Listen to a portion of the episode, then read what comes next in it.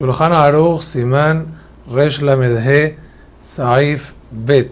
En esta alajá, el Shulchan Aruch nos enseña que así como antes del horario de Minha aprendimos que no se puede comer hacer trabajos, otras cosas que puedan llegar a provocar que la persona se olvide de rezar, lo mismo es respecto al Shema, que está prohibido comer una seudá a partir de media hora antes del Zeman Kiryat Shema de Arbit, es una prohibición de la Torah. Según el TAS se puede hacer culán en la media hora.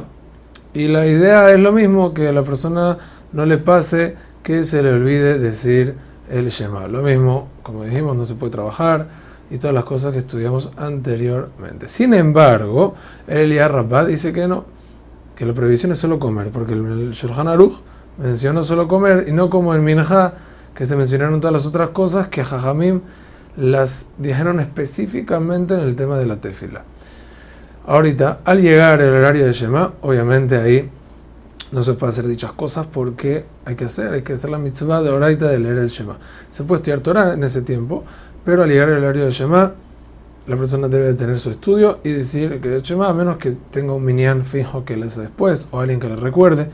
Hoy en día que no se va a olvidar porque la tefilá es después del Shiur, entonces puede aplazar el Shema para después. Asimismo, en caso que alguien le vaya a recordar, entonces Afilu puede comer, no nada más estudiar. Y hasta acá es la alajá bet hazak